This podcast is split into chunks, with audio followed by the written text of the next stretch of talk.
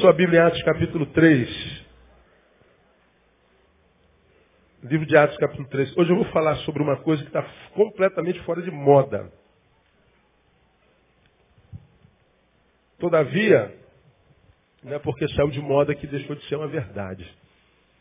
E a palavra diz que nada podemos contra a verdade, senão a favor da verdade. Falar sobre isso aqui hoje é quase motivo de chacota. A gente é ridicularizado quando fala sobre pecado. Pecado está fora de moda. A gente não acredita mais que há danos promovidos ou produzidos pelo pecado. Todavia, a despeito do que a sociedade pós-moderna diz, e eu não ouço quase nada que a sociedade pós-moderna diz, porque nunca se foi tão infeliz quanto sociedade como agora na pós-modernidade, como agora na transmodernidade. Ah, nós somos os que somos do século passado, quantos aqui são cidadãos do século passado? Quem nasceu no século passado aqui? É só nós. Ah, pare de palhaçada, irmão. O século começou agora, no ano 2000. Quem é do século passado aí? Ah, você que não sabe fazer conta, não sabe quando é que os séculos mudam. Ah, no ano 3000 muda de novo. Mas anota aí que você não esquecer. Quando chegar lá você ficar ligado. Né? Em 2100 muda de novo. Então 3000, aí é milênio, né? É, 2100 muda de novo. Então, ah, nós que somos do século passado, vira e mexe ouvindo assim, pô, tu é careta pra caramba, hein, cara. Tu é velho a beça. Poxa, olha isso aí, cara. É como se, como se fosse velho, ser velho fosse pecado, irmão. Como se ser velho fosse. Noronha pregou hoje e falou assim, ele, é, ele, é, ele é oficial da aeronáutica aposentado, e trabalhou na aviação muito tempo, aí se aposentou e está trabalhando na aviação agora como civil, e com 50 anos e, de vida e tantos outros décadas de trabalho, agora aposentado tem que, tem que obedecer os, os chefes deles que têm 25, 24 anos. E mesmo assim ele chama de senhor, obedece, e o chefe dele chama ele de tio. Ô tio, ó, valeu. É, é chefe dele, mas chama o cara de tio. Tio é uma ova, né, meu? É que isso. Aí, como diz o Genésio, o pastor Genésio, velho é avó do capeta. Eu não, que isso. Eu nasci primeiro que você. Né? Aí as pessoas vão chamando a gente de velho. Mas se a gente comparar o novo com o velho, sem a menor nostalgia, eu não, tenho, eu não, eu não sou nostálgico, eu não tenho saudade do passado. Eu conheço muito pouco o sentimento de saudade. Eu já falei sobre isso aqui e existem algumas razões por causa disso. Por que, que eu, eu falo sobre isso e não, não trabalho com esse sentimento? Ah, mas todos nós temos saudades. Eu quando olho para o passado, eu não olho com saudade, olho com gratidão. Porque foi bem vivido. Eu, como só tenho uma vida para viver, e já preguei isso aos irmãos algumas vezes, queria muito poder ser espírita. Eu respeito você que é espírita daqui, você é bem-vindo. Ah, somos cristãos, né? Ah, mas a nossa forma de pensar é diferente. Eu queria poder acreditar que eu vou passar dessa vida e vou voltar de novo. Eu queria muito. Essa doutrina me é muito simpática. Estar sentado numa mesa e poder falar com meu pai que já passou, minha mãe que já passou. Eu sou apaixonado por meu pai até hoje, minha mãe. Sinto muita saudade. Eu sei que vou vê-los um dia. E de vez em quando eu estou andando na rua, lembro do meu pai e choro, cara. Só me emociona até hoje.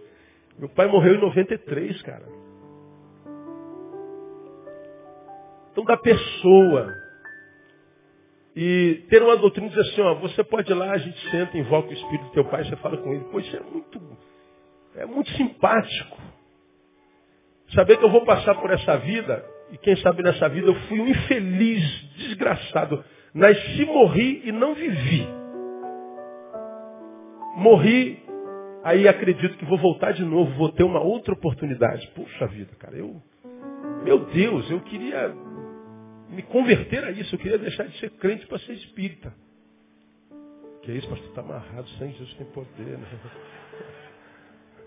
Sincretismo, né? Eu queria muito, porque a doutrina é muito simpática. Mas eu não consigo. A gente crê no que a gente crê, na é verdade. Como no nosso caso, a Bíblia diz que a fé é um dom de Deus, eu só creio porque Ele me deu o dom. Eu só creio no que eu creio porque Ele quis que eu cresça. E na palavra que eu creio está escrito lá em Hebreus que aos homens está ordenado morrer uma só vez. Depois disso vem o quê? O juízo. É nisso que eu creio. Eu não consigo acreditar que eu vou voltar. Queria muito. E como já preguei aqui, eu falei, vamos supor que nós evangélicos cristãos estejamos errados. Jesus não é Deus porcaria nenhuma. Jesus não é filho de Deus nada. Esse negócio de céu e inferno, invenção nossa, da nossa cabeça idiota, que nós somos tudo burro. É, recebemos lavagem cerebral. Então isso tudo é invenção nossa. Não tem problema nenhum, porque nós acreditamos em Jesus, acreditamos na sua palavra que diz que a gente tem que ser bom pai, bom cidadão, tem que ser um homem de bem, tem que praticar boas obras. Porque nós obedecemos a Jesus, vamos dizer que ele não existiu. A reencarnação é verdade, não tem problema. Ainda assim você está bem, vai reencarnar melhor do que hoje, porque você acreditou nesse negócio aqui que é uma bobagem, que é a Bíblia. Então vale a pena acreditar em Jesus, mesmo que ele não tenha existido. Agora, se a reencarnação for uma farsa, quem creu nisso está perdido. Não vai voltar. Porque não andou no caminho, vai se perder. Então, crer em Jesus vale a pena de qualquer jeito. Eu acredito na palavra, tenho tentado ser o melhor ser humano que eu posso ser. Perfeição está longe de mim. Mas a intenção dela existe em você também. Então a gente vai tentando ser honesto, vai tentando não se contaminar no caminho, tentando fazer Deus sorrir quando olha para nós e fazer Deus se alegrar quando olha para a gente como filho e diz, é meu filho, eu tenho orgulho desse moleque danado. E a gente vive assim. Viver o que Deus diz na sua palavra é garantia de uma reencarnação boa, fique tranquilo. Então, irmão, pode morrer em paz. Porque se Jesus existe ou não, porque você creu nele, você está bem na eternidade. Fica tranquilo. Dá uma catucada, irmão, para você. Pode morrer em paz. Fala para ele.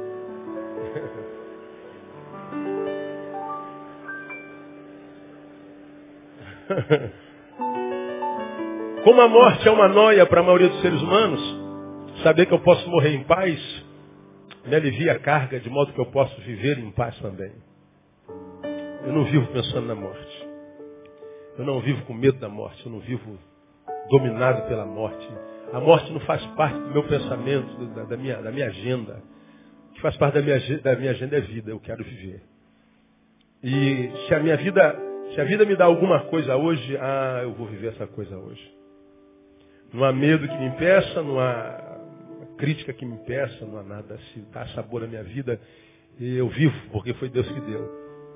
E a vida então vai, vai encontrando rumo. A vida vai sorrindo para a gente, porque a vida só é boa com quem é bom com ela. Porque a vida sorriu para você, você não viveu, a vida fica com raiva de você. Ah, Deus te abençoou com vida abundante, você se recusou a viver por alguma razão.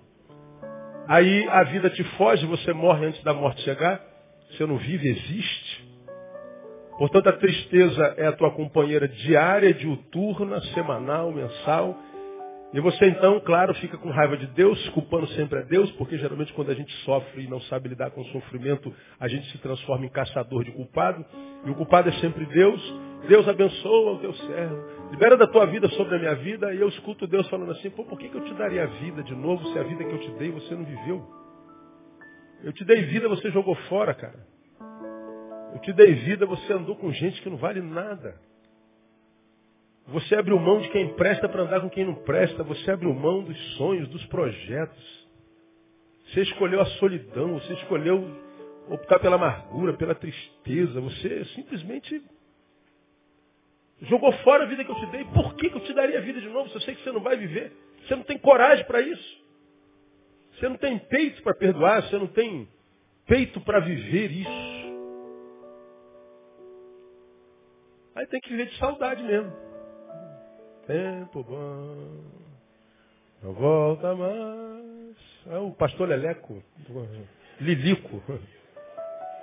Você não era nascido ainda não, no tempo do Lilico. Aí vive de nostalgia. Tempo bom, oh, que saudade, que saudade do quê? Se você está vivendo hoje um presente maneiro, vai ter saudade do quê? Se você vive um presente bom, e no presente bom está a possibilidade do sonho com amanhã melhor, para que voltar ao passado? Você vai viver o presente com toda intensidade, sonhando com o futuro. E aí o que resta é gratidão pelo passado. O passado é só uma referência, e não um lugar para onde eu quero voltar. Então todo nostálgico tem, tem um quê de, de, de área não resolvida na vida. E hoje eu queria falar sobre o pecado, que é um negócio do passado, isso não existe mais, isso é relativo, pastor. Tudo é relativo hoje, a verdade é relativa. Eu acredito nisso. Agora, como, como me ensinou o, o professor Francisco, se tudo é relativo, se a verdade é relativa, relativo é inclusive a verdade que diz que tudo é relativo. Tudo é relativo, inclusive crer que tudo seja relativo. Ou seja, pode ser que nem tudo seja relativo. Então cada um vive com a sua filosofia. E quem não tem filosofia, a vida leva. Vai na filosofia do Zeca Pagodinho. Deixa a vida te levar, a vida leva eu. Aí você vai lidando com a sorte. Quem lida com a sorte geralmente se encontra com azar. Aí eu quero falar sobre um negócio que está fora de moda, que é pecado. Atos 3, 19. Vou falar sobre pecado não naquela perspectiva religiosa, evangélica, que você é pecador, vai para o inferno, o diabo vai te abraçar. Não, vamos, vamos pensar eu, eu, eu, gosto de tocar no teu raciocínio, não só no teu coração. Então pensa comigo, você não precisa ser crente para isso, só raciocina como ser humano. É, Atos 13, 19. Palavra. Atos 3, perdão. 3. 3, 3, 19. Arrependei-vos, pois e convertei-vos. Para quê? Para que sejam apagados os vossos o quê? pecados. De sorte que venham os tempos de refrigério e que mais? Da presença do Senhor. Eu vou repetir, ó, pega o enredo da coisa. Arrependei-vos, pois, e convertei-vos. Isso é uma ordem. E ele diz, por que, que eu estou dando essa ordem? Para que sejam apagados os vossos pecados. Para que, que os meus pecados vão ser apagados? Ele responde, para que venham os tempos de refrigério e os tempos da presença do Senhor. Essa, esse versículo, eu preciso nem pregar, já, ele já é uma pregação pronta. Se tu parar dois minutos para pensar esse versículo, acabou, você já entende por que, que você está como está. Então, o, o pecado está na Bíblia, escrita desde sempre, e é uma pecada grega, uma palavra grega, hamartia. A palavra hamartia, ela vem de uma raiz que indica errar o alvo. Nem sempre a gente, pecado é errar o alvo, a gente nem sabe mais ou menos o que, que é errar o alvo. Errar o alvo é fracassar. Vamos supor que eu tenho um alvo, meu alvo é aquela planta que está lá na ponta. Então eu atiro, puf, errei, acertei lá na mesa de som, fracassei. Pecar é fracassar. Trata-se do fracasso em atingir o padrão conhecido e desejado. Você sonha com uma coisa e não consegue. Isso é ramartia. Pecado é mais do que cometer o mal. Pecado é não ser quem se é. Bom, quando Deus criou você e a mim, sua palavra diz que ele já tinha um plano para nós. Quando minha filha nasceu, Tamara, que tem 20 anos de idade, nasceu depois que a gente tinha 4 anos de casados. Planejamos a priori não ter filho, depois de quatro anos combinamos ter um filho. Amor, é agora, é hoje. Então vamos encomendar hoje. Tamara nasceu nove meses depois. Planejadinha, bonitinha, sonhadinha, gostosinha, cheirosinha do papai. Depois de quatro anos, a gente planejou a Thaís. Nove meses depois ela nasceu. Então, eu que sou mau e pecador, como diz a Bíblia, e você também. Quando nossos filhos vêm, a gente tem planos. A, a, a mulher engravida, a gente já começa a sonhar. Começa a planejar o quartinho dele, se é mulher rosinha, se é homem azulzinho. E a gente já compra a camisa do Flamengo, do Vasco, do Corinthians, do São Paulo. Já sei que vai ser.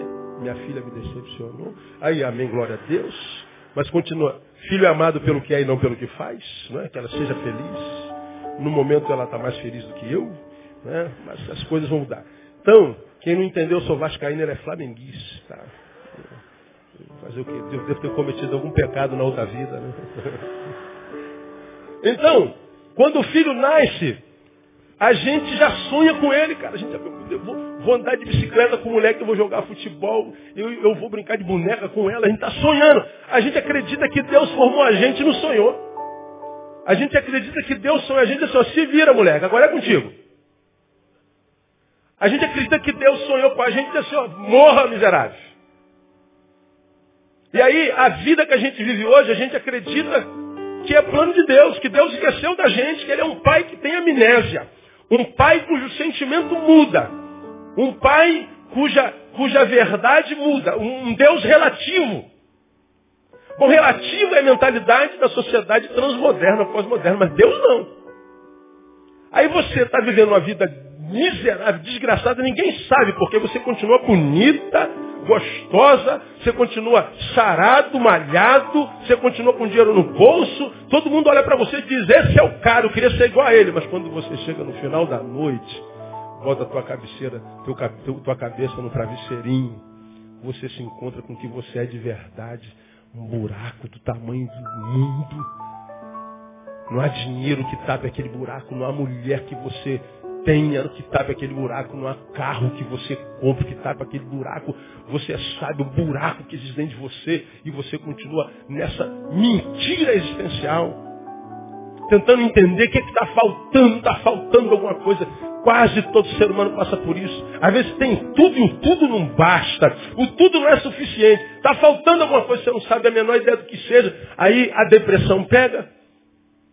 Até 2020, mais de 60%, 60 da população mundial vai ter depressão. É, mal do, é o mal do século. A depressão está acabando com o homem, está matando ele antes da morte, do dia da morte dele chegar. 25 suicídios por dia nesse país, quem diz a Sociedade Brasileira de Psiquiatria. Os homens estão desesperados, é um desespero só. A sociedade está completamente enlouquecida, adoecida. E a gente diz assim, Deus nos abandonou. Por que, que Deus nos abandonou? Porque a gente não está conseguindo ser o que a gente é.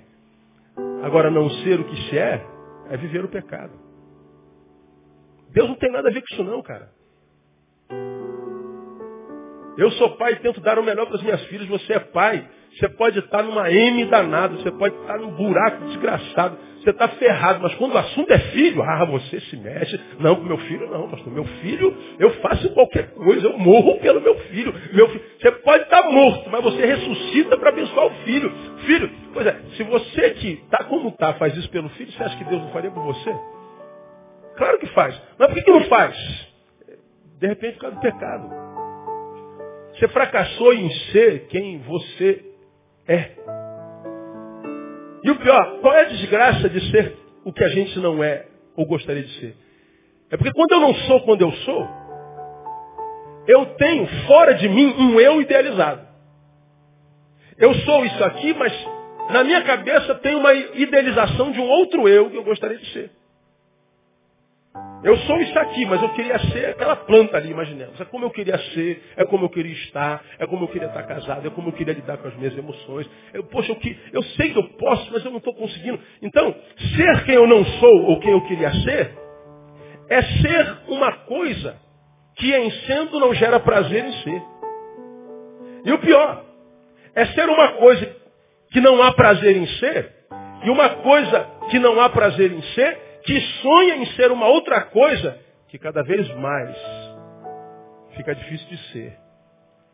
Porque eu não sou quem eu sou, não tenho alegria. A alegria é o que me move, a alegria do Senhor é minha força, é o que me é combustível.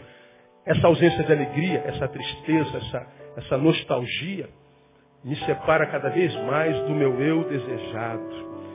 E estar diante de um eu desejado é ser um eu não desejado. Estar diante de um sonho é estar diante da ausência de uma realidade. Uma realidade negativa. Tremendo, não é? Mas por que, pastor? Às vezes o pecado. Veja as considerações que esse versículozinho faz sobre o pecado. Primeiro, diz que o pecado é a causa maior da ausência de paz na vida. Peraí, pastor. Da onde que o senhor tirou isso aí? Veja lá, vamos voltar o texto. Arrependei-vos, pois, e convertei-vos para que sejam apagados os vossos pecados, de sorte que venham os tempos de quê? Diga refrigério. De sorte que, diga comigo, venham. Venham. Não há ainda, eles virão. Arrepender-se e converter para que o refrigério venha. Portanto, o que eu estou é no calor, eu estou no inferno existencial. Esse texto está dizendo que eu preciso me converter, me arrepender, para que meu pecado seja apagado, para que o refrigério chegue. Então, há muita gente vivendo no inferno existencial, nem morreu, mas já está no inferno, porque o inferno é um lugar, à luz da palavra, mas o inferno é um estado. O céu é um lugar, mas o céu é um estado de alma também. Esse texto está falando, no momento, sobre o inferno estado. Claro que ele faz referência ao inferno lugar, que é a separação eterna de Deus. Mas no contexto, Pedro está falando, que é ele que está falando sobre isso aqui, de um refrigério para a vida. Ele está falando de um inferno existencial. De uma vida que, que, que não tem paz. De uma vida que não encontra descanso, repouso. De uma vida tribulada, de uma vida maldita. E ele diz, está precisando de paz, né, irmão? De refrigério. Quando a gente fala de refrigério, a gente lembra de ar refrigerado. Ar condicionado. Quem sabe o que é um ar condicionado, um ar refrigerado? Diga, eu sei. Quem tem um ar condicionado em casa, diga, eu tenho. Diga assim, glória a Deus por ele. Ah, no verão, sem ele, não dá para dormir, irmão. Você chega em casa, você sai do culto da manhã já aquecido. Você, ah, Jesus, chega em casa. Vou ligar o ar-condicionado. Verãozão, às vezes eu estou saindo de casa e ligo para a Luciana, secretária aqui, Luciana, liga o ar do meu gabinete aí que eu já estou chegando. Ela liga, eu chego, aí vem naquele calorzão, aí entro no ar. Oh, glória a Deus, o Senhor está aqui. A gente fala muito de fogo de Deus, do espada de fogo, do anjo de fogo, tudo de fogo. Mas na época do calorzão da vida, a vida pegando fogo, a gente quer o varão refrigerado o sopro de Deus, o abano de Deus. É o que a gente quer refrigério. Esse texto está dizendo, olha, qual é a razão pela qual alguns de vocês não têm paz na vida? Pecado. Pecado na vida. Pecado. Por que, que a vida não encontra paz e equilíbrio? Pecado. Paz é aquilo atrás do que todo ser humano corre desde que nasce. Nasceu, nasceu. Então tua vida se resume em perseguir a paz. Desde o nascimento. Ora, quando você nasceu, você não viu, não se lembra, você não tem memória uterina nem intrauterina, como diriam os, os, os, da terapia de vidas passadas. Mas quando você nasceu, se nasceu saudávelzinho, você nasceu fazendo o quê? Quem se lembra? Ou quem sabe? Que, que você fez? Chorou. Por que, que todo bebê nasce chorando? E quando não chora, dá-se um jeito para ele chorar. Quando não chora, fica preocupante. Thaís não chorou quando nasceu. Eu vi o parto. Cesariana. Thaís, quando saiu, minha filha mais nova, 16 anos, o líquido amniótico saiu da boca. Ela ingeriu o líquido amniótico a gravidez toda os médicos não viram, minha filha, é um milagre. E ela não chorou, e não ver a minha filha chorar foi um desespero. Porque na nossa cabeça, no inconsciente coletivo, tem que chorar. Diz até que o cara ainda dá uma palmadinha na, na, na, no popozinho, do, na bundinha mesmo, do bebê. Ele chorar, de um será, abrir pulmão. É, a avó da André dizia que deixa ele chorar, porque isso faz bem pro pulmão. Eu falei, é mesmo, pulmão, choro. Amém, deixa chorar. Aí, por que, que o bebê chora? Quer saber? Primeiro, porque ele perdeu a inquestionável paz intrauterina. O útero equivale ao paraíso. Ele não trabalha, ele não fia, ele não tem ameaça, ele não respira. A mãe faz tudo por ele, ele está dentro d'água. Está ali sendo formado, irmão, como quem diz assim, poxa, eu vou ficar aqui para sempre, glória a Deus, que lugar maravilhoso. Percebo tudo. Ele é uma coisa dentro do outro corpo, outro corpo faz tudo por ele. Por quando dá nove meses, cara. O cara mete a mão, puxa a cabeça dele, ah, que que é isso? Meu Deus do céu! Sai! E arranca o pescoço do moleque. O moleque está ali escurinho, vê aquela claridade. Tô cego, tô cego. Um desespero danado. Enfia tubo no nariz dele, passa, limpa ele todo, enrola ele no pano. Meu Deus, o que está acontecendo? O moleque chora. Porque perdeu a paz uterina. Segundo, desejo de voltar para o lugar de paz. Ele chora porque perdeu a paz e chora que quer voltar para o lugar de paz. Dali em diante, ele persegue a paz a vida inteira. Porque agora ele vai conhecer sentimentos que não conhecia. Daqui a pouquinho ele está chorando porque vai sentir uma dorzinha no estômago que ele nunca sentiu antes. Ah, o que, que é isso que eu estou sentindo aqui, cara? Chama fome, moleque. Aí a mãe bota lá no, no peito. Chupa, mulher. Agora você tem que trabalhar. Agora não acabou. Pode chupar aí. Deve dar dor na, na, nas bochechas do moleque, mas não tem jeito. Então fica com fome. Agora ele urina, ele faz cocô. E a mãe tem que limpar. Ai meu Deus do céu, o que, que é isso aqui? E bota a fralda no moleque. E bota a touca na cabeça do moleque. E cara, que, que raio de lugar é esse que eu vim parar aqui, meu Deus? Isso é, é lugar de, de, de karma, né? pagar o karma, purgar. Você tá rindo? É verdade, meu. A mulher quer voltar, é paz. De lá para cá, irmão, você sabe, você passou por isso, a gente só está correndo atrás de paz. A paz são momentos instantes hoje que passam pelo nosso cronos, que é tirada de nós com muita facilidade. Você perde a paz, você está bem hoje, amanhã. Você tem um momento de paz, respira. Pô, mas daqui a pouco vem outra desgraça, outro problema, é um problema atrás do outro. Me mira, me erra, pelo amor de Deus, cara, não é possível. Como diria o outro, parece que eu joguei pedra na cruz. Eu ouvi o outro dizendo, eu arrotei na Santa Ceia. Não é possível. Cada um vai inventando o seu jargão. Mas todos eles estão dizendo a mesma coisa. Eu quero paz, eu não consigo. É. A gente vai ouvindo cada uma que a gente acha interessante. Paz. Pessoas não dormem senão a base de remédio. Esposos e esposas não conseguem mais conversar, pais e filhos não se entendem mais. O sentimento que nos rege enquanto sociedade é o medo. Medo. Para, pastor, o que está acontecendo? Pode ser o pecado.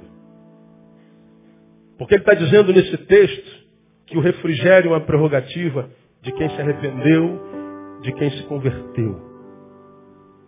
Essa paz que, a respeito da qual Pedro fala, é, uma paz que muitas vezes se antepõe à nossa existência.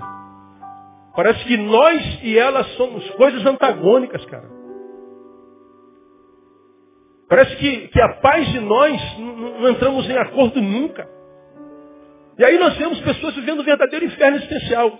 E a gente quando fala de pecado, ah, pecado, pastor, negócio existe. Pois é, é porque a gente sempre fala no pecado nessa perspectiva de ir para o inferno, aquela tu vai para o inferno mesmo. Mas enquanto não vai para o inferno, está no inferno. Porque o inferno é um estado, o inferno é um lugar. Alguns vivem um estado tão infernal que ele dá cabo da própria vida achando que depois da vida ele vai para um lugar melhor. Não vai, vai para um lugar pior. Porque enquanto a vida há esperança, mas depois da vida, se não houver a tal da reencarnação, vier juízo, você está perdido. E mais, se for reencarnação, o suicídio tem uma punição grave. Muito grave. O suicídio não resolve, não resolve em religião alguma. Não é aconselhado em religião alguma.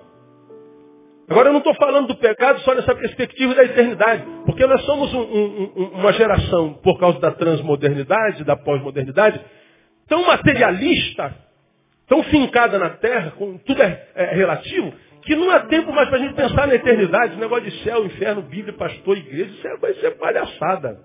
Não é, a palavra não é palhaçada, a gente usa outra palavra que não dá para usar aqui. E a gente vai dizer bobagem, tudo é idiotice. Pois é, agora, nós nunca, em tempo algum, tivemos tanto conforto, mas nunca tivemos tanto inferno especial. Antigamente nós não tínhamos nem colchonete, a gente dormia esteira, lembra? Dormia no chão e dormia bem, cara. Hoje você tem aquele colchão king size, meu. Alguns são até elétricos, ele treme, é terapêutico. Tem colchão que tem musiquinha, ambiente embaixo, tu bota o travesseiro, o, o, o colchão começa a cantar para você ninar. Eu falei, gente, o que, que é isso aqui, meu? Agora, diz que o miserável dorme. Não dorme, irmão. Quantos de nós do século passado, irmãos, chegávamos em casa, os mais velhos que eu, que tinha banana verde com farinha para comer.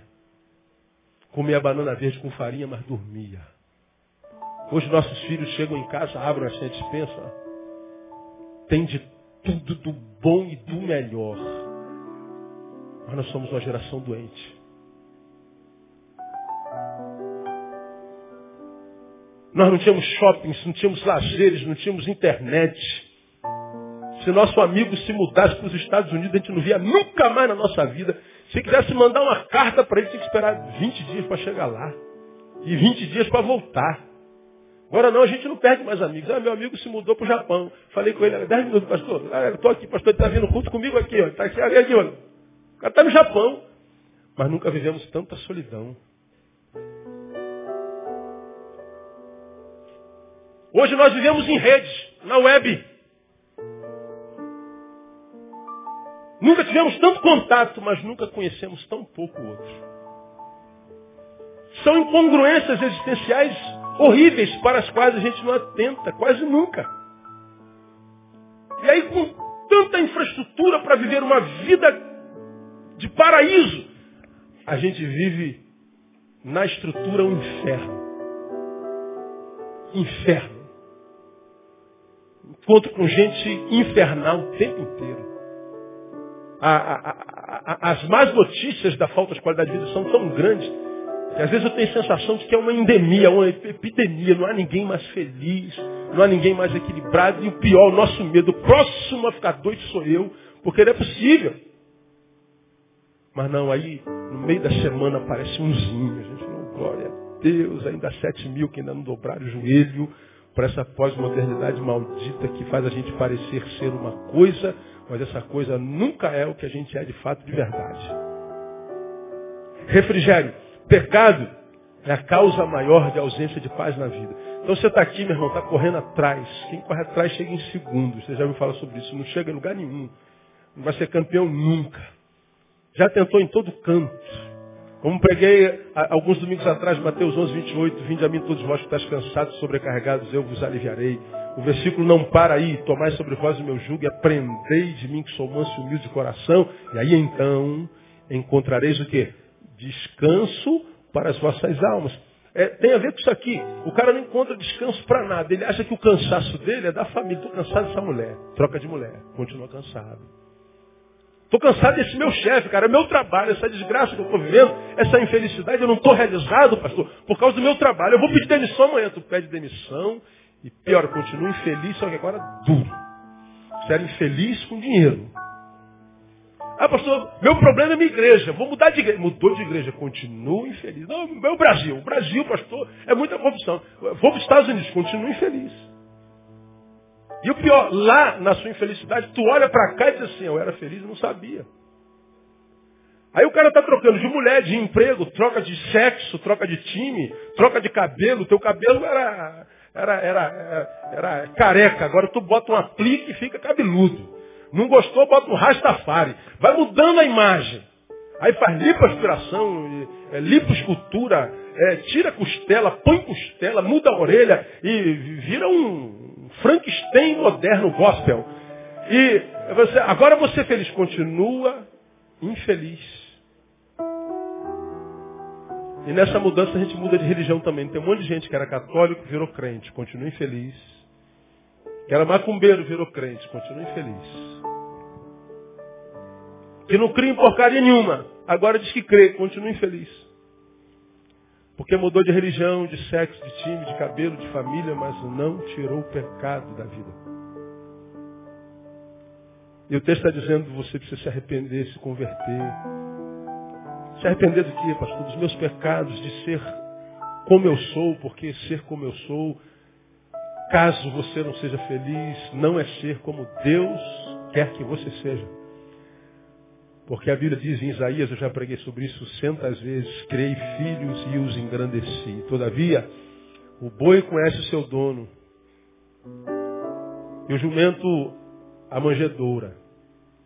Mas o meu povo não me conhece. O meu povo não tem conhecimento. Então a gente vai mudando de tudo, só não se livra do pecado. Daquilo que eu e você sabemos está errado na nossa vida.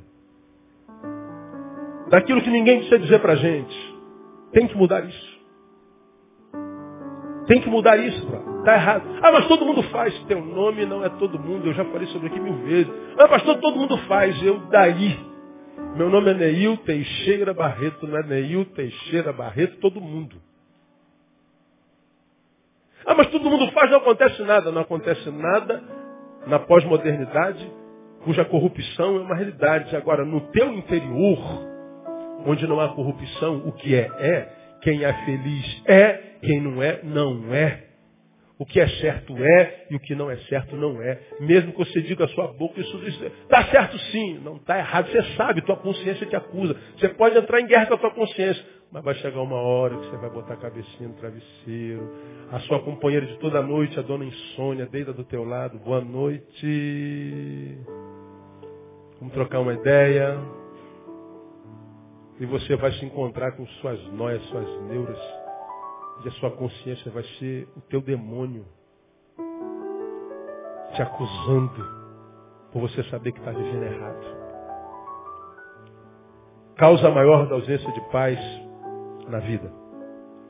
Segunda coisa sobre o pecado.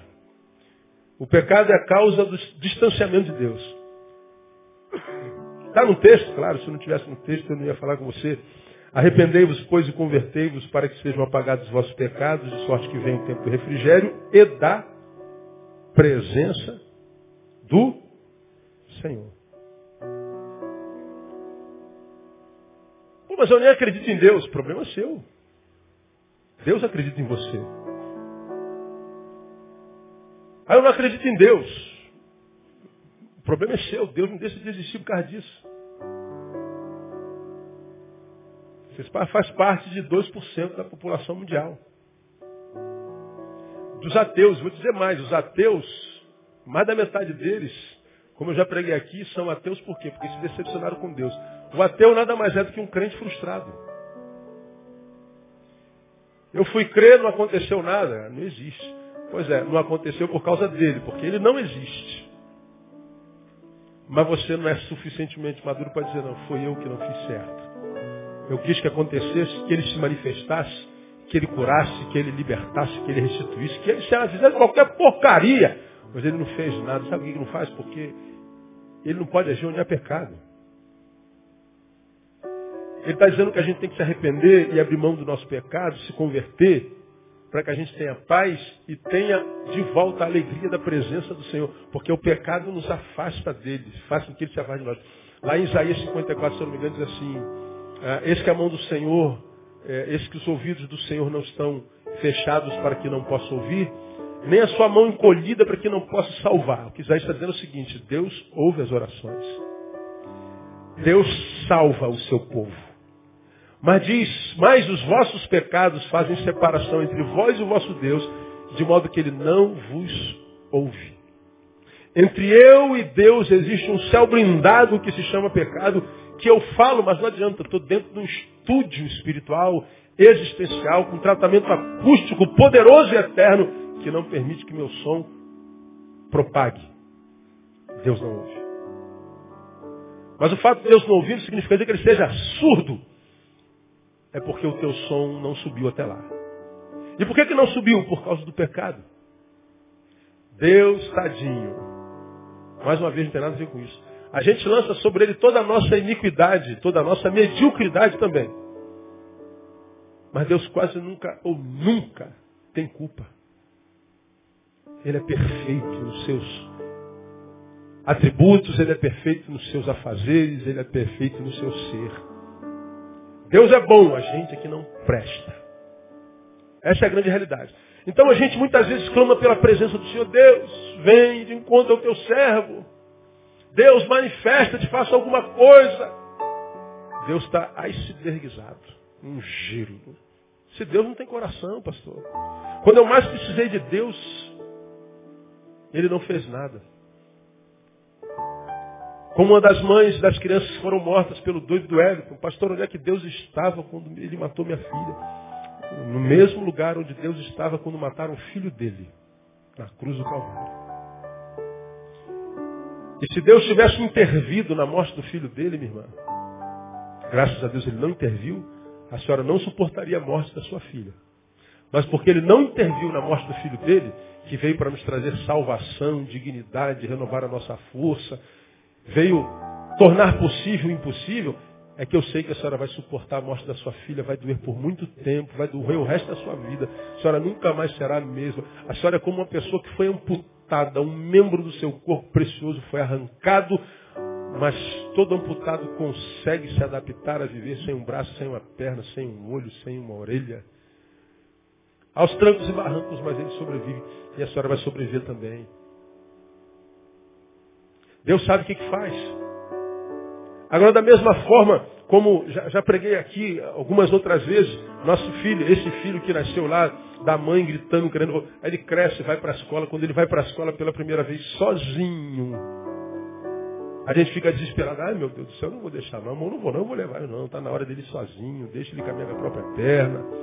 Deixa ele ampliar as suas próprias estacas, seus próprios passos. E ele vai, a gente fica desesperado. Todos nós que somos pais e mães, damos o mesmo conselho para o nosso filho quando vai para a escola sozinho. Filho, olha o que o papai vai falar. Diga para mim.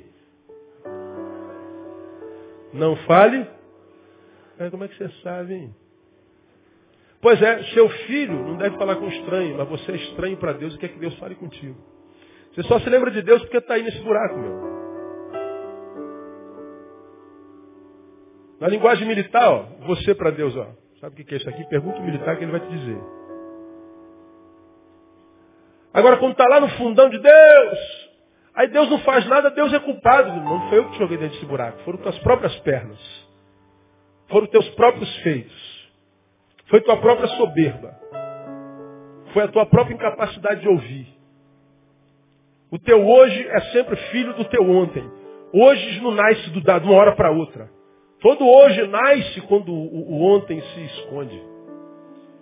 Então os meus hoje são filhos dos meus amanhãs, como dos meus ontem, como os meus amanhãs serão filhos dos meus hoje. Então não adianta culpar ninguém. Agora a gente quer a presença de Deus, irmão. Essa sociedade está como está, porque ela está excluindo Deus do meio dela. Todos nós, quando vemos uma desgraça, falamos independente da religião. Isso é falta de Deus no coração, cara. Isso é falta de Deus, é verdade. Porque o homem sem Deus excluiu, excluiu do seu ser a alma, a transcendência, a capacidade de ir além do corpo. Ele se transformou num bruto, numa coisa, num pedaço de carne, músculos e osso. Os valores são todos mensuráveis. Ele perdeu a capacidade de, de, de valoração que vai além da dimensão corpórea.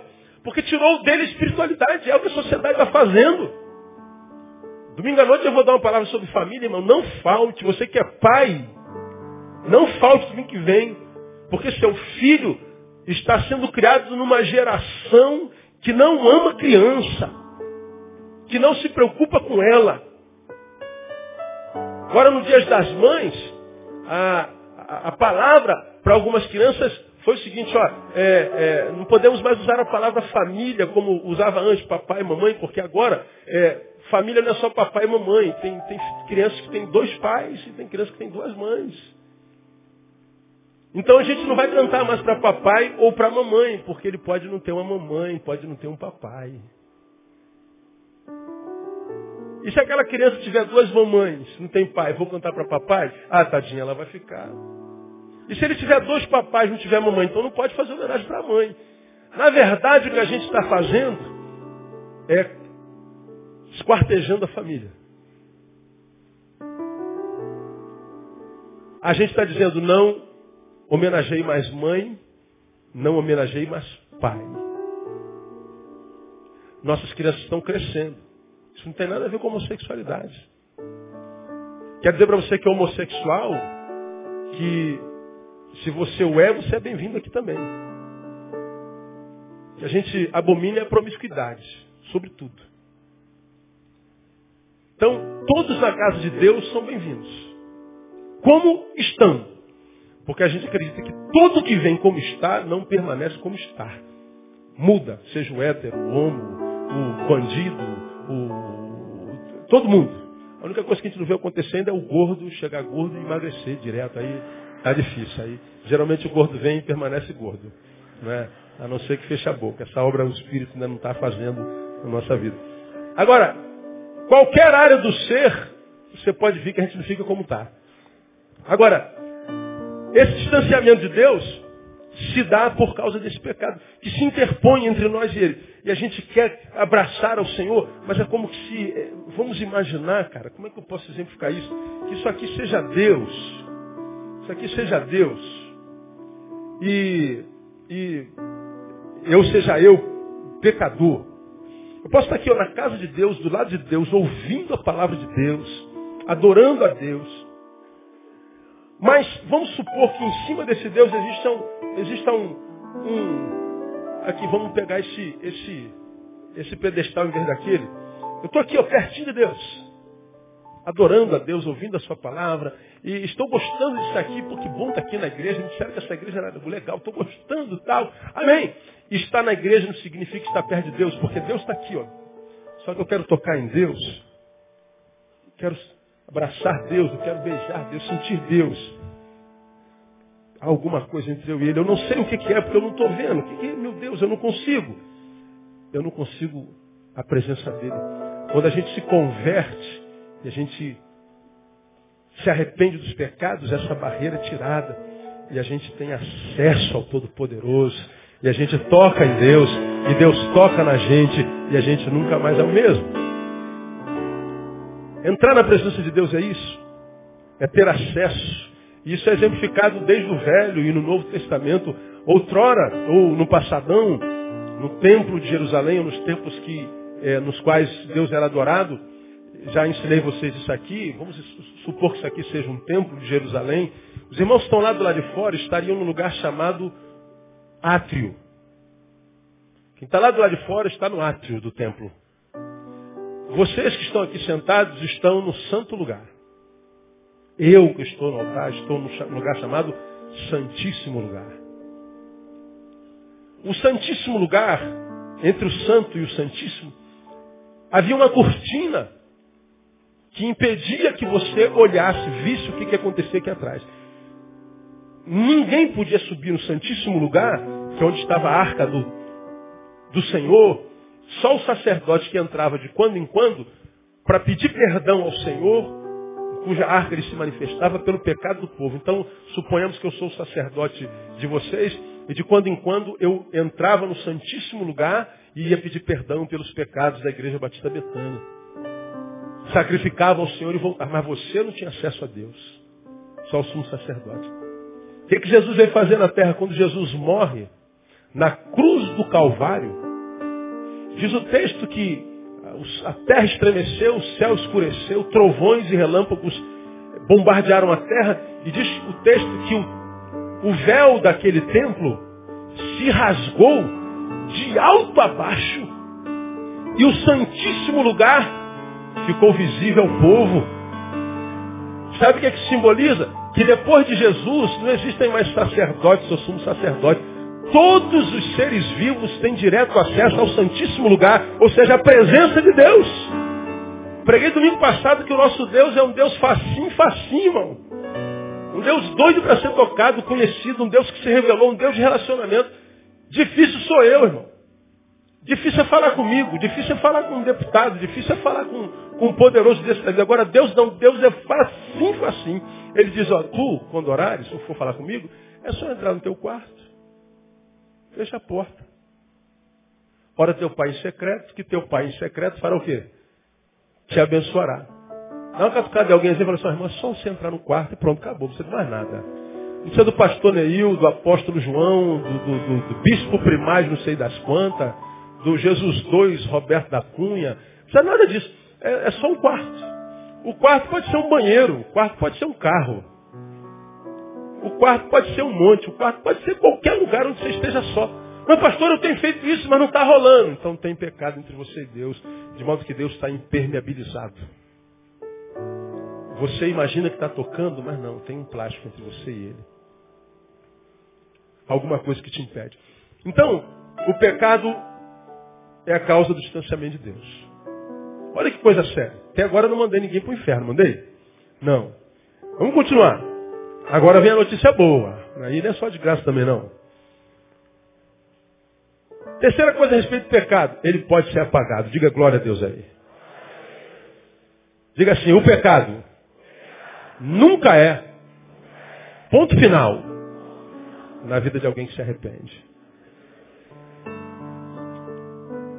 Vamos para o texto de volta. Arrependei-vos, pois, e convertei-vos. Para quê? Leia para mim. Para que sejam apagados. Mais um glória eu quero ouvir o nome de Jesus. Pastor, quer dizer então que o meu pecado pode ser apagado? Meu Deus do céu, imagina se eu não pudesse, cara, viver longe de Deus. Imagine se você tivesse fadado viver esse inferno que você está vivendo, cara. Olha o que a Bíblia diz, onde abundou o pecado, conclua comigo, superabundou a graça.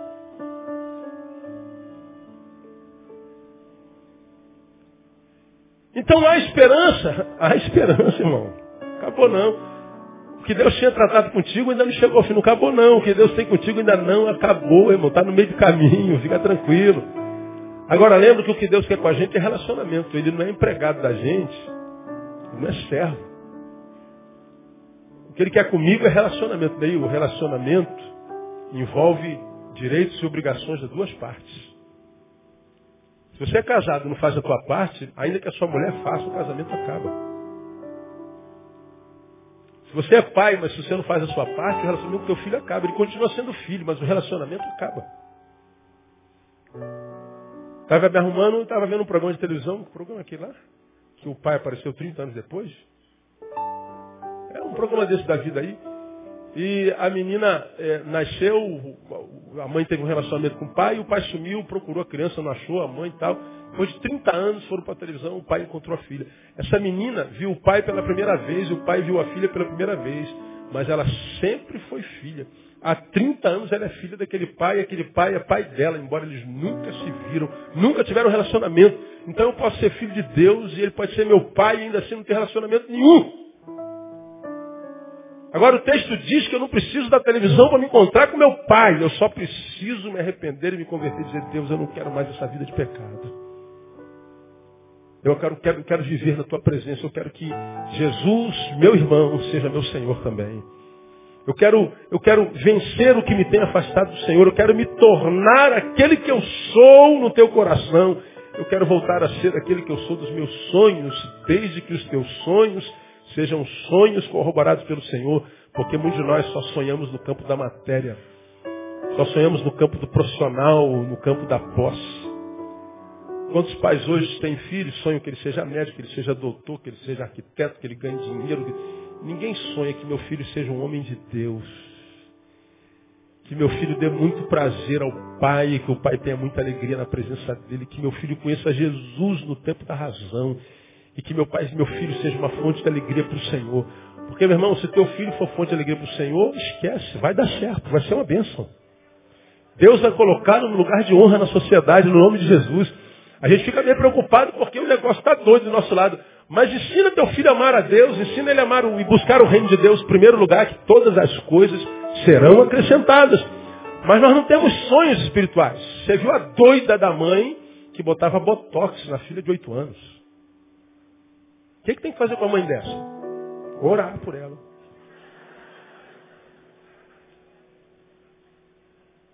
Por que, que fez isso, mãe? Porque eu quero que ela seja miss. Uma mãe doente que não conseguiu ser o que queria ser, está tentando se locupletar na filha, impedindo dela ser quem é. Doente gera doente. Pecado. Agora a Bíblia diz que esse pecado pode ser apagado e você precisa crer nisso. E digo isso porque existe uma corrente teológica no Brasil, no mundo, que diz que tem pecados veniais, que são os que podem ser apagados, e tem Os pecados mortais que não podem ser apagados. Não, ninguém jamais está fora do alcance da graça de Deus. Deus pode mudar a sua vida hoje, Ele pode começar a escrever um novo script da sua história. Como diria Augusto Cury, se você foi vítima da sua história até hoje, daqui para frente você pode ser o agente dela, o autor dela. Agora o texto diz que tem que passar pela conversão, pelo arrependimento. Por isso tem que ter fé. Você não tem fé, mas arrependimento como palhaçada, pastor. Pois é, então continua vivendo como você está vivendo. Você não é o bom? Você não é o cara, não crê em porcaria nenhuma? Você não é o intelectual? Você não é o único aqui no meio dessa multidão que tem um canudo pendurado na parede? Você não é o único que tem pós-graduação aqui. Ninguém mais aqui tem pós-graduação. Só você? Então vai ser feliz do que você está sendo. Está sendo feliz? Vai viver essa mentira que você está vivendo. A fé não tem a ver só com fé, tem a ver com inteligência, irmão. Crer em Jesus não é só questão de fé, mais é questão de inteligência. Mesmo que o mundo pós-moderno diga que a gente é burro, a gente recebeu lavagem cerebral. Prove que eu tenho lavagem cerebral, que a gente faça lavagem cerebral aqui. Eu estou apelando no teu raciocínio, não estou apelando no teu coração, não. E mais, se você vai se converter ou não, o problema é seu, eu não estou nem aí. Eu sou um pregador da palavra, se você se converte ou não, não muda nada a minha vida, nem a vida da nossa igreja. Agora muda a tua vida completamente. E o que Deus está fazendo nessa noite é amando você. Você acha que veio aqui porque o teu amigo chato encheu o teu saco para você ir na igreja dele, porque a igreja dele era maneira, você vive, você disse não 200 anos, mas hoje não teve você não tinha mais mentira para contar. Falei, agora eu vou ter que ir lá, vou ter que ir lá na igreja do, do fulano, que pelo amor de Deus, que cara chato. Aí você está imaginando que veio aqui porque ele é chato, não, você veio aqui porque Deus queria que você estivesse aqui para ouvir essa palavra hoje, e ele queria mudar a tua história hoje, porque ele sabe que quem sabe você é uma farsa. Todavia eu não faço a menor ideia nem de quem você seja.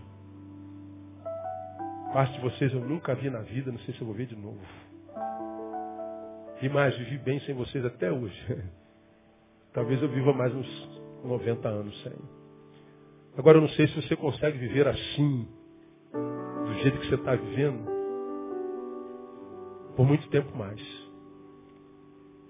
Você que sempre achou que Deus esqueceu de você, que Deus não te ouve, que Deus não te fala, Ele está falando contigo hoje. E você está sentindo agora, nesse exato momento, algo no teu coração que você não sente há muito tempo. Isso é o Espírito Santo de Deus falando contigo. Porque a obra de Deus já começou na tua vida, porque a fé vem pelo ouvir e ouvir a palavra. Hoje teu pecado pode ser perdoado e a tua história pode começar a mudar hoje. Hoje pode ser o primeiro dia do resto da sua vida. E o resto de vida diferente da qual foi até agora. Os pecados podem ser apagados e o caminho é Jesus de Nazaré. Termino.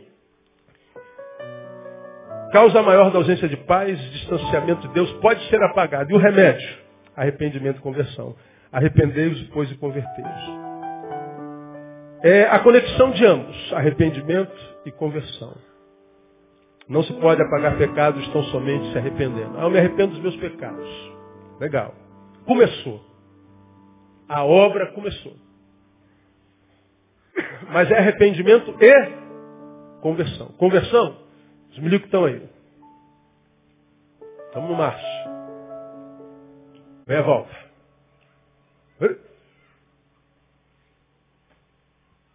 Conversão. Metanoia. Eu estou indo. Pô, cara, eu estou errado. Minha vida está numa marcha equivocada, isso não está certo. Rapaz, me arrependi de ser como eu sou, de fazer como eu estou fazendo. O primeiro passo já foi dado. Mas se eu não converter, vou continuar no erro. Então tem que vir a conversão. Me arrependi? Para, converta-se. O refrigério vem. O problema estava na direção na forma de ir. Não é nem para onde estava indo. Era como estava indo. Simples assim, cara. É só isso, só isso. Estou falando, não precisa pagar dinheiro, não precisa fazer promessa, não precisa, não precisa nada. Arrependimento e conversão. Agora não pode ser só conversão. O cara está dizendo que é isso, então vou, vou pagar para ver. Vou voltar. Peraí, não, não, não, não, volta não. Se arrependeu? Não, então vai voltar à toa. Não é o lugar para onde você está indo, é o jeito que você está indo. Você estava indo para lá errado. Agora está indo para cá errado. Não, não adianta a conversão sem arrependimento. Arrependimento é uma obra que o Espírito Santo faz dentro de você e diz assim, pastor, Deus, eu estou vivendo errado. Eu não quero mais ser como eu sou, não quero mais ir como eu estou indo. Eu quero, eu quero, eu me arrependo dos meus pecados. E agora eu entro do pecado na perspectiva evangelical. O pecado é aquilo, aquelas coisas feias que a gente faz, são os pensamentos que a gente tem, são as coisas ruins que a gente sabe que está errado, que não agrada o coração de Deus. Você pode nem acreditar em Deus, mas você sabe o que, que se faz, agrada a Ele que não existe ou não. Deus não existe, mas eu sei que se Ele existisse, se entristeceria com isso que estou fazendo. Eu sei que Deus não existe, mas se Ele existisse, Ele se alegraria com a vida que eu estou vivendo. A gente sabe, não precisa, não precisa de fé. Então, eu terminei a minha parte. Daqui para frente é você e Deus. Porque esse texto, para mim, está revelando para alguns de nós, aqui no mundo, tem gente no mundo inteiro lá conectado. Está dizendo agora, talvez você saiba porque você faz, faz, faz, faz, faz e o refrigério não vem. Talvez agora você saiba porque você clama, clama, clama e Deus não se manifesta. Você vê Deus falando com todo mundo, só não fala contigo, cara. Como quem diz, Deus não me ama. Ama sim, cara. Deus não tem filhos prediletos. Contei essa experiência na semana passada aqui. Chegava da academia com a minha moto, tem uma Harley Davidson com um guidão grandão, barulhento. Aí fui levar lá no Celso para ele pintar o tanque, botar ela toda a fusca. Aí o dono não me reconheceu. Depois que eu tirei o capacete, eu estava de short, camiseta, barbudo, suado. Ele falou, é o senhor, pastor? Sou eu. Caramba, não conheci o senhor não, é assim mesmo, sou eu. Aí ele falou, poxa, mas eu nunca tinha visto uma moto dessa não, com um guidão desse alto tal. Davidson é Davidson, caramba, que bacana. Falei, rapaz, comprei essa moto por preço de uma 125 no leilão. Ah, que isso, foi. Mas ela estava batida, tinha um amassadinho no, no paralama e esse aqui no tanque, que é um risco. Pô, mas esse valor que o senhor pagou, eu disse o valor bem... Aí ele falou assim, ah, também o senhor é pastor, Deus ama os pastores, né? o senhor está assim com homem, né, pastor? Está assim com homem. Eu falei, não, o senhor sabe que Deus não me ama mais do que ama o senhor? Deus não ama pastores mais do que lanterneiros, nem dono de. de eu nunca lembro o nome de. lanternagem. Vou dizer mais, Deus não ama pastor mais do que ama Osama Bin Laden. Deus não ama o pastor mais do que o soldado que o matou. Deus não ama a mim mais do que o Fernandinho Beiramar. Deus não me ama mais do que o estuprador, Deus nos ama igualzinho. Ah, que é isso, pastor? Como é que o senhor pode falar um negócio? Comparar o senhor com um bandido desse, comparar o senhor comigo? Eu falei, não, não é, é, é que você está me vendo na perspectiva do que a gente faz. Mas filhos não são amados pelo que fazem, fazem. Filhos são amados pelo que são. Filho é filho. Talvez, se haja alguma diferença entre mim e o senhor, é na alegria que a gente dá para o nosso pai. É possível que eu alegre ao meu pai que é o teu, mais do que você. Por quê? Porque de repente você não pensa nele, não passa na casa dele para dar um beijo, não manda um torpedo dele para dizer eu te amo, né? você não troca ideia com ele, você só lembra dele quando é para tirar uma grana. Pô pai, presta cinquentinha aí, para me dar uma curazinha aí, estou me enferminho. Né? Pai, ajuda a pagar essa conta aqui. Aí não gera alegria no coração do pai, mas o pai ama a mesma coisa. Eu falei, se eu for lá na, no Bangu 1, tem um monte de mães lá na hora da, da, da visita para visitar seus filhos. Quem são seus filhos? É estupradores, matadores, coisas, homens monstrificados. Você pode chegar lá, mãe, como é que a senhora vem visitar esse cara? Esse cara é um monstro, é verdade. Teu, teu filho matou aquelas crianças todas, teu filho estuprou um monte de criança, é verdade. Seu filho não presta, é verdade, mas é meu filho. E eu continuo amando a despeito do que ele faz. Eu falei lá para o dono, Deus ama o Senhor. Os olhinhos marejaram. Eu falei, pois é. E a sementinha está lá plantada. A mesma coisa eu digo para você, você pode estar tá andando todo errado, Deus continua amando você. Catuca alguém e fala assim, cara, Deus está apaixonado por você que você não tem nem noção.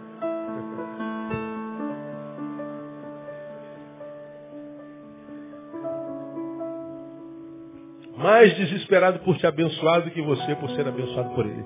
Agora ele não pode fazer se tiver pecado. O convite dele para você hoje, hoje é o seguinte, deixe o seu pecado.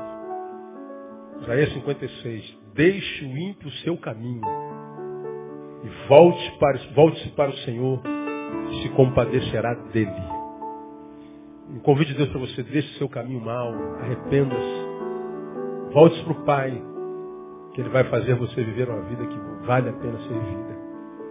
Esse é o convite, se você vai aceitar ou não. É contigo. Joel, meu coração está aberto para sentir o toque de Deus. Sol. Aí espera. Meu coração, diga aí. Isso aí. Nós vamos cantar uma canção Estamos terminando. Falta 10 minutos para terminar o nosso horário. Vou acabar em pontos. Uma canção que é uma oração. Meu coração está aberto para sentir o toque de Deus. Meu coração está aberto para sentir o toque de Deus. Então vem me tocar. Vem me tocar, vem me tocar. Essa é uma oração que é cantada e é linda. Você ouviu a palavra de Deus. Meu papel terminou. Agora entra o Espírito Santo, porque é Ele quem convence você do pecado, da justiça e do juízo. Se você vai se permitir ser tocado pelo Espírito não é contigo. Nós vamos cantar essa canção e eu queria convidar você que gostaria de aceitar Jesus como Senhor, dizendo eu quero renunciar o pecado, pastor. Eu quero renunciar o pecado. Eu não quero mais andar longe da presença do Senhor. Quero convidar você a sair do seu lugar e vir aqui à frente. É fácil não, mas eu quero convidar você a fazer isso. Sai do seu lugar, levante. Vamos ficar em pé e vamos cantar essa canção. Pastor, eu quero Jesus, eu quero abandonar o pecado. Eu não quero mais ser como eu sou. Eu quero ser para a glória de Deus. É você e ele. Não tema, não se impressione, não se acomode, não se acovarde, não se intimide. Vem quando nós cantamos, alguém vai ajudar você. Vem até o altar aqui. Aleluia. Aleluia.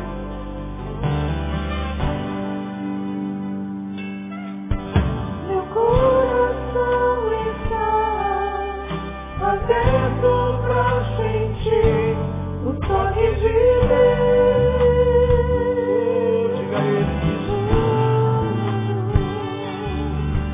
Meu